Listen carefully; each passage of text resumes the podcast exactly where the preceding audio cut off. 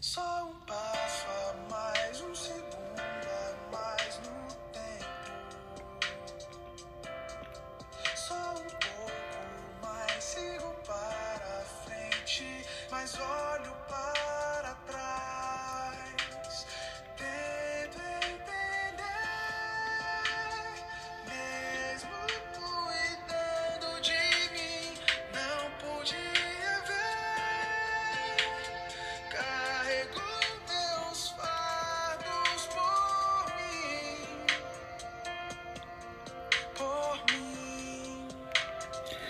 Olá, queridos, graças a Deus que o Senhor Jesus Cristo pagou pelos nossos pecados na cruz do Calvário e, portanto, o que importa agora não é o que nós fizemos ou deixamos de fazer, mas sim o que Jesus Cristo fez. E se eu e se você e se aqueles que ouvem a palavra do Senhor aceitam esse trabalho do Senhor Jesus Cristo no nosso lugar, pois ele se fez maldito para levar sobre si toda maldição que era contra mim, que era contra você. Ele foi ali ferido na cruz do Calvário para nos dar o direito de ter corpo sadio e um corpo verdadeiramente santificado ao Senhor, né? Ele se fez pobre para nos enriquecer com a sua glória e nos abençoar também materialmente. Por isso que é necessário aceitar o que o Senhor Jesus Cristo fez e não confiar no nosso trabalho. O que nós fizermos devemos fazer para honrar, para agradar ao Senhor, devemos fazer como agradecimento, mas nunca para fazer-nos merecer a salvação, pois isso seria, na verdade, teria um efeito contrário. Amém? Então, eu gostaria de aproveitar nesses pequenos é, momentos devocionais também apresentar para você algumas coisas relacionadas ao Japão, né, principalmente para aqueles que estão fora, né, para que estejam entendendo e ver, perceber que existe um princípio espiritual e que na verdade muitas vezes nós reconhecemos em todas as culturas, basicamente, né? E hoje eu gostaria de falar sobre a questão de ser senpai, né? Esse termo senpai, que na verdade parece no português alguma coisa dizer que a pessoa não tem pai. Na verdade, não é. Esse termo, né? Senpai é composto por dois, é, dois kanjis, né? O primeiro, sen, né? Que é usado também para professor, sensei, né, significando esse sem, significando antes, prévio, na frente, ou futuro, né, no sentido também na frente. E o pai né, seria camarada, né, tendo essa ideia de camarada, companheiro, colega, né? Então, na verdade, o senpai, né, é alguém que precisa, é, é, ou melhor, que tem a função ou até mesmo o privilégio, né, de ser alguém para orientar outros, para ajudar outros, né? É, na verdade, é uma titulação né, social né, aqui no Japão fundamental para manter uma hierarquia tanto nas escolas como também nas empresas. Né? E você, com certeza, acredito, deve ter visto ou lido em um anime, por exemplo, o termo senpai, principalmente quando se trata de histórias que se passam nas escolas. Esse termo faz muito sentido. Normalmente conhecemos essa figura como sendo alguém que é da escola japonesa. O senpai, por exemplo, sempre costuma exercer um papel tanto de liderança como também de autoridade sobre outras pessoas. Nos animes e mangás, por exemplo, o senpai é alguém que é mais velho e que também possui o respeito de todos. Ao mesmo tempo, possui uma visão romantizada, muitas vezes, né, pelo menos nesses mangás, em que o senpai é alguém ao mesmo tempo íntegro, correto e incrível. De alguma forma, vemos que a figura do senpai aqui no Japão ela é muito importante, ou seja, aquele que veio antes, aquele que conhece um pouco mais, aquele que é dado tanto o privilégio quanto a responsabilidade de ajudar os mais novos. No entanto, assim como qualquer parte do mundo, isso não significa que aconteça dentro daquilo que é necessário ou daquilo que é exigido, ou seja, o fato de ajudar. Né? Mas isso se relaciona também a nós, por exemplo, quando se trata de ser chamado pelo Senhor. Né? Nós vemos que Jesus Cristo, né, como nós lemos ontem, né, ele deu uma ordem para nós. Ide por todo o mundo e pregai o evangelho a toda criatura. Quem crer e for batizado será salvo. Agora, em Marcos capítulo 16, versículo também 16 diz: Quem crer e for batizado será salvo. Quem, porém, não crê está condenado ou será condenado. E estes sinais seguirão para acompanhar ou acompanharão aqueles que creem em meu nome expulsarão demônios, falarão em novas línguas, pregarão, pegarão em serpentes, e se alguma coisa mortífera beberem, não lhes fará dano algum. Se impuserem as mãos sobre os enfermos, eles ficarão curados. Né? Então nós vemos aqui Jesus Cristo nos dando uma responsabilidade né?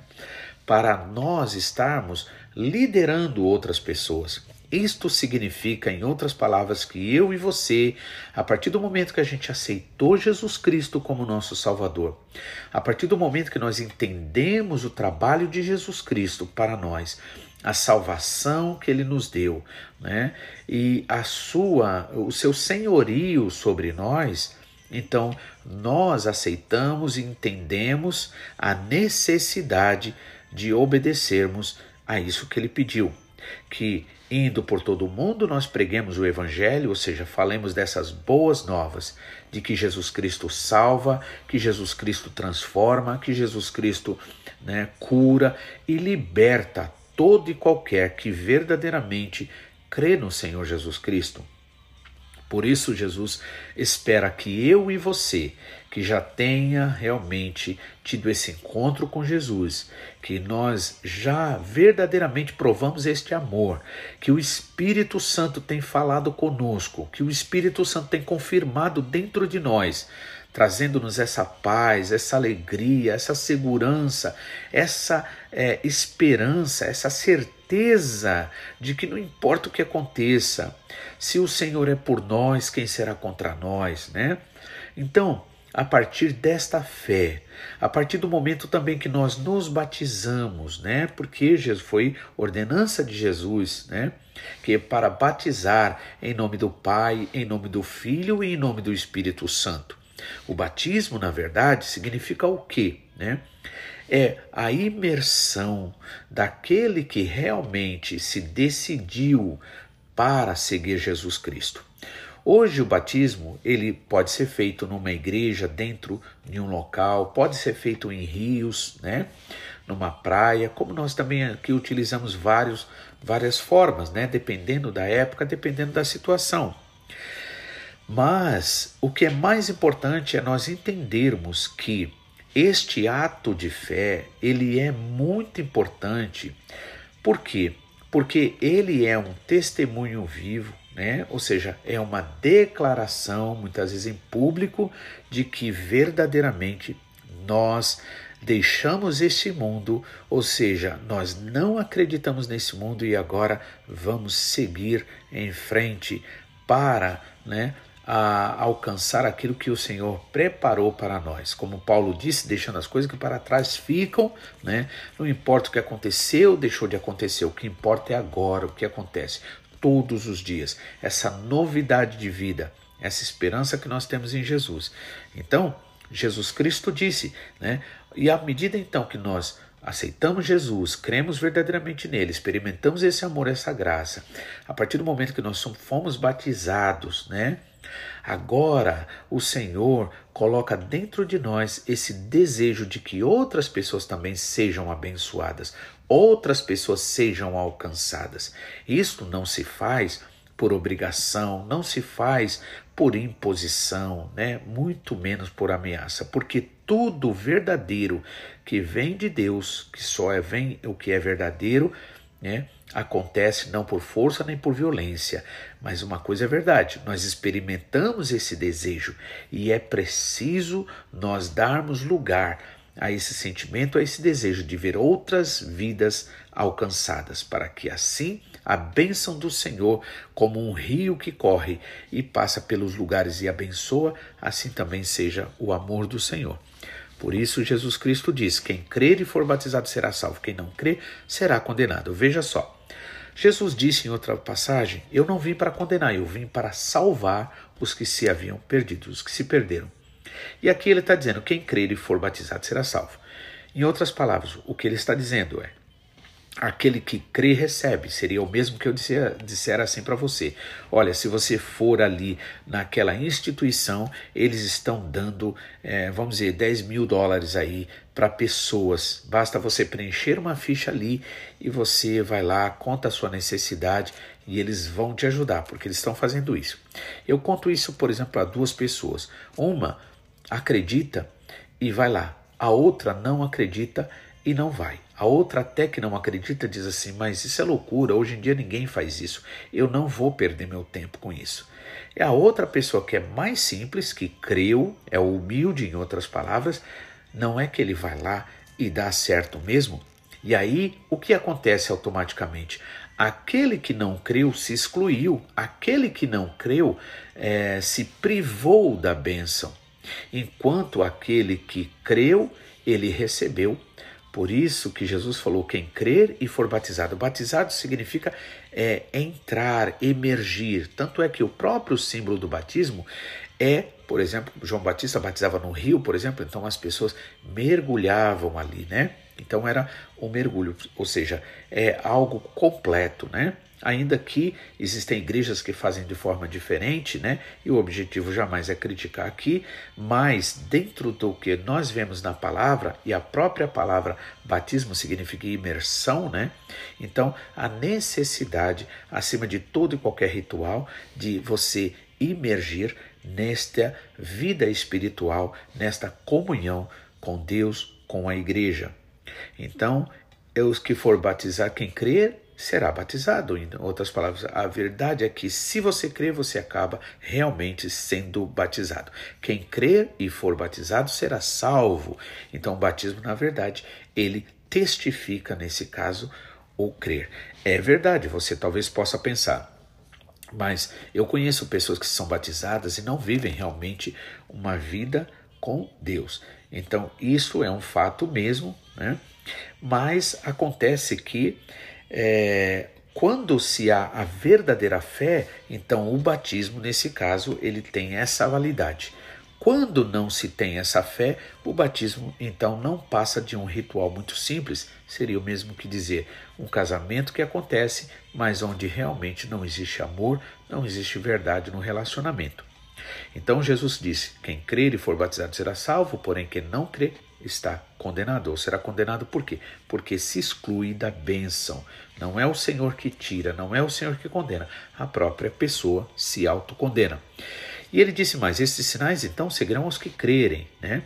Em meu nome expulsarão demônios, ou seja, algo que realmente Deus dá para nós, falarão novas línguas, pegarão em serpentes, significando situações que vai, vai envolver perigos, mas o Senhor vai te livrar, o Senhor vai te proteger. E se alguma coisa mortífera beberem, tipo algum veneno, isso com certeza falando muito mais do que qualquer coisa natural, né, veneno natural, mas beber na Bíblia significa acreditar, ou seja, de forma que muitas vezes não tem nem o que duvidar, né? Aquilo entra dentro de você, né? aquela palavra talvez maligna, aquela ameaça, né? E aí Jesus Cristo diz então, se beber coisa mortífera, ou seja, se crer, se acontecer de ouvir, né? É, é, não, né? Não lhe fará nenhum dano, nenhum mal. Por quê? Porque aquele que está em nós, como diz o apóstolo Paulo, é maior do que aquele que está no mundo. Então não nos fará dano algum. Se impuserem as mãos sobre os enfermos, eles serão curados. Então a importância de nós realmente fazermos este trabalho. E eu espero que você seja esta pessoa que se disponibiliza hoje para ser um verdadeiro é, discípulo de Jesus que leva outras pessoas ao Senhor Jesus. Que Deus te abençoe. Nós continuaremos dando é, um estudo sobre a importância de nós realmente é, obedecermos esse mandado de Jesus. Que Deus abençoe. Fique na bênção do Senhor e até amanhã.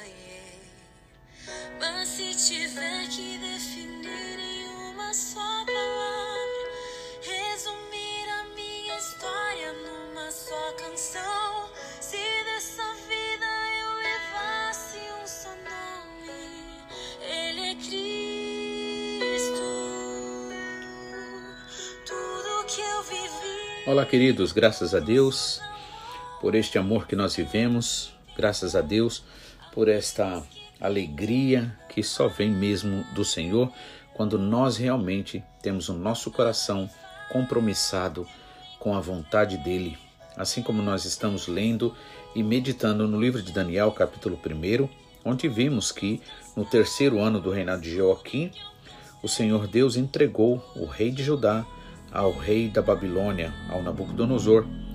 E ali o Senhor os entregou no terceiro ano do reinado de Joaquim. Ou seja, como eu estava lembrando que todo o propósito de Deus, todas as coisas que Deus faz, ele está muito relacionado à questão do tempo. Então, a Bíblia diz que tem um tempo certo para todas as coisas. E neste caso que o Senhor entregou nas mãos de, eh, do rei da Babilônia a Joaquim, ali o Senhor então tinha um tempo para trabalhar na vida de Israel, do seu povo. A Bíblia diz que o Senhor nos corrige para que nós não sejamos é, condenados junto com o mundo. Por isso, é preciso entender a importância da correção. Quando acontecem coisas como estão acontecendo no mundo agora, né, isto deve chamar a nossa atenção para nós vermos o que é que Deus quer falar com essa situação. Naturalmente, nós ficamos desesperados e queremos a solução logo, e muitas vezes, assim como uma pessoa dependente, um dependente químico, por exemplo, acaba se tornando dependente químico por buscar uma solução rápida e imediata para um problema que talvez foi é, ali alimentado por anos, né? E isto acaba piorando mais ainda a situação.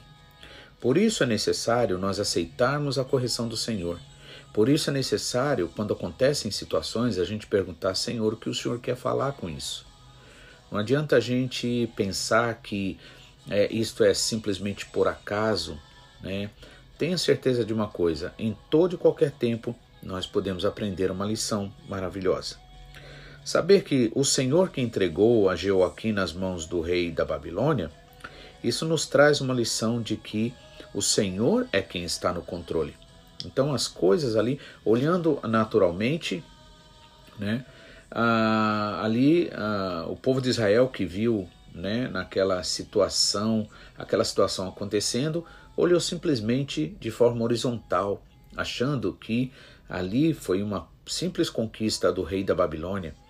Mas aqui a palavra do Senhor nos revela que verdadeiramente Deus é que estava no controle, atuando e ele tinha a razão dele. Por isso, né, o rei ali da Babilônia pediu para que o seu, eh, o seu chefe ali, o, o chefe dos eunucos ali, né, chamado Aspenaz, trouxesse alguns dos filhos de Israel, né, da linhagem real né, e também da nobreza. Então ele exigiu que fossem jovens sem defeito algum, de boa aparência, instruídos em toda sabedoria, sábios em ciência, versados em conhecimento e que tivessem habilidade para assistir no palácio real, a fim de que fossem ensinados as letras, o idioma ali, a língua dos caldeus. Né? Vemos aqui a importância de. Eh, podemos ver duas situações aqui, né? ou uma situação em, duas, em dois ângulos, por assim dizer. Ah, primeiro, a exigência natural do mundo. O mundo quer pessoas perfeitas, né? sem defeito. O mundo quer pessoas de boa aparência. O mundo é, quer pessoas que tenham sabedoria. E na verdade, com certeza, a sabedoria que eles pedem, naturalmente, é a sabedoria não da, do céu, não do alto, né? mas sim da terra. E aí também né, pessoas que tenham habilidade e saibam viver e conviver né, em meio à nobreza, em meio à riqueza, em meio à alta sociedade.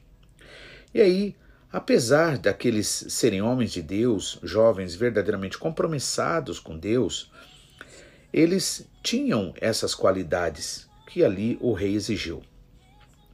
Isso me leva a parar e pensar como é importante quando nós realmente, de alguma forma, aproveitamos o tempo para investir em nós, num crescimento, no conhecimento, né? E, e em coisas que realmente, ainda que sejam passageiras nesse mundo, mas que são importantes para que no momento de uma oportunidade a gente possa estar utilizando aquilo que nós aprendemos. Para isso Deus nos deu sabedoria, conhecimento, inteligência, capacidade, né, para aprender. Agora, o que vai fazer a diferença entre todas essas qualidades, né? É, é, se o meu coração realmente está em cima disso e eu sigo o modelo do mundo, me achando melhor do que os outros, porque tenho isso, tenho sabedoria, aparentemente para o mundo não tenho defeitos, sou de boa aparência, né? tenho habilidades, né? sei viver no lugar é, de pessoas, vamos dizer assim, da alta sociedade. Né? Se o meu coração tiver como um das pessoas naturalmente, da sociedade naturalmente, com certeza eu só serei mais um. Agora, se com todas essas qualidades eu realmente tiver no meu coração o amor ao Senhor e aquilo que o Senhor ama, que são as pessoas, então com certeza eu saberei usar todas essas coisas de forma de uma forma maravilhosa para o bem, para transmitir vida, para transmitir alegria, para transmitir salvação e transformação de vidas. Portanto, é, depende do que eu tenho no meu coração. Né? E aí o 5 diz assim: o rei também determinou a ração de cada dia, a porção né, do, da refeição do rei e do vinho que ele bebia e que eles fossem, então, esses jovens, esses rapazes, entre outros, fossem alimentados por três anos e quando terminasse esses três anos, o rei iria vê-los, né? E aí ele viria quais os que ficariam ou não no palácio. Então, entre eles se achavam é, os filhos de Judá, Daniel, Ananias, Misael e Azarias. Né? O jovem verdadeiramente compromissados com o amor, com a graça de Deus, com alegria. Né? É, e o chefe dos eunucos pôs outros nomes né, neles. A Daniel colocou o nome de Belsazar, Ananias de Sadraque e a Misael o de Mesaque e Azarias o de Abdenego.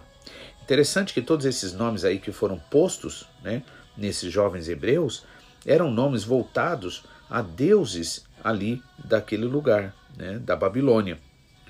E muitas vezes é o que o inimigo tenta fazer conosco. Tenta fazer com que nós sejamos reconhecidos com nomes diferentes, vamos dizer assim. Né? É necessário eu reconhecer que eu né, tenho um chamado do Senhor. E o Senhor ele, nós somos chamados a partir do nome do Senhor, da vontade do Senhor. Então, eu preciso sempre lembrar né, do meu nome no Senhor. E o meu nome no Senhor, o seu nome no Senhor é que nós somos filhos de Deus, do Deus Altíssimo, do Deus verdadeiro. Nós somos verdadeiros discípulos de Jesus. Nós somos é, chamados é, sacerdócio real, né? nação santa. Então é importante a gente tomar sempre né, é, conhecimento e se apossar daquilo que o Senhor diz de nós e não daquilo que o mundo diz de nós. E o inimigo faz essa coisa de chamar as pessoas de outro nome, por exemplo, né? É, muitas vezes discriminando a nós, né? que cremos em Jesus como se fôssemos ignorantes, né? Isto faz para quê? Para nos incentivar, para nos ferir a fé. Mas nós precisamos ficar bem firme, sabendo que é, todo o trabalho nosso no Senhor, tudo aquilo que nós fizermos para a glória de Deus, não ficará em vão. Então ali, veja, o rei determinou o que eles deveriam comer ou deixar de comer. Em outras palavras, comparando isso com o mundo, o mundo determina o que é que você tem que acreditar ou não acreditar. Por exemplo, nessa época agora, o mundo, eh, mundo faz você acreditar ou que isso é por acaso, ou que isso vai ser a destruição do ser humano, ou que essas coisas vão prejudicar sua vida financeiramente, entre outras e outras situações. Isso é a comida do mundo. A comida do mundo é uma comida de mentira, é uma comida que faz mal para nós. Então, mas Daniel colocou no seu coração, diz no versículo 8, não se contaminar com a comida, com os manjares, com o alimento do rei, nem com o vinho que ele bebia. Né? Vinho fala de alegria. Então, ou seja, a nossa real verdadeira alegria não é a do mundo. É verdade que nós nos alegramos em situações particulares, tipo quando temos uma promoção, quando realmente estamos recebendo um bom salário. Não existe nada de errado em a gente se alegrar assim. No entanto, essa não pode ser o motivo da nossa maior alegria. A nossa maior alegria é saber que o nosso nome, como Jesus Cristo um dia disse para os discípulos, está escrito nos céus. Que o Senhor ali tem um novo nome para nós. Portanto, Daniel, por causa desse sentimento no coração, e olha que interessante, Daniel e seus amigos estavam fora né, do convívio do povo de Deus ali, de Israel. Eles poderiam muito bem aproveitar aquela situação, justificar que Deus tinha abandonado eles. Eles poderiam aproveitar que eles estavam longe da vista dos líderes religiosos, mas eles realmente buscaram é, servir ao Senhor de todo o coração. E é isso que eu e você precisamos orar e pedir. Pedir a Deus colocar fidelidade em nós. Porque quantas vezes, quando estamos a sós, quando não tem ninguém para nos olhar, para nos observar, para falar de nós, então muitas vezes nos entregamos ao sentimento errado. Mas nós precisamos fazer uma oração, pedir, Senhor, coloca a tua fidelidade dentro de mim. Ajuda-me, Senhor, a viver aquilo que o Senhor quer que eu viva, Senhor, para que assim o teu nome seja glorificado. Daniel colocou no seu coração isso e os seus amigos. Ele colocou no coração não se contaminar, nem com a comida do rei, com as ideias, por, exemplo, por assim dizer, do mundo, nem com a alegria do mundo. E pediu ao chefe ali dos eunucos que concedesse que não se contaminasse. E a Bíblia diz no versículo 9 que Deus deu graça a Daniel né, e misericórdia diante do chefe dos eunucos. Veja que é Deus que nos dá todas as condições para que as pessoas gostem de nós, para que as pessoas se afeiçoem a nós e nos ajude naquilo que nós pedimos. Então, se o seu pedido, se o seu desejo for a vontade do Senhor, o Senhor te dá graça para você ser abençoado no seu ambiente de trabalho. Então, no versículo 10 diz que o chefe dos eunucos disse a Daniel: Eu tenho medo que o meu senhor, né, que determinou a comida e a bebida de vocês, veja depois, mais para frente, que vocês estão não, não estão bem, né? E assim vocês colocam a minha cabeça em risco, né, para com o rei. Versículo 11 diz que então Daniel pediu ao dispenseiro do, né, que fizesse um teste apenas com eles de 10 dias. Né? Versículo 12 aqui. Faze uma experiência, peço-te, com teus servos durante dez dias, dando-nos apenas legumes a comer e água a beber. Então seja comparado diante de ti nossa aparência e a dos jovens que comem a porção do manjar do rei, e conforme vires, age com os teus servos. Veja, também isso é interessante, essa sabedoria que ali Daniel mostra. Ele realmente pede, então faça um teste. Assim, é importante nós aprendermos e pedirmos, Senhor, dá-nos sabedoria para que nós possamos verdadeiramente está sendo usado de forma onde as pessoas possam ver em nós a tua bênção, a tua glória e tenhamos a graça do Senhor. Que Deus abençoe e amanhã damos continuidade nesta é, mensagem, nesta meditação. Fique com a bênção de Deus. Que a graça do Senhor seja sobre você, sobre a sua família, sobre o seu trabalho, em nome de Jesus.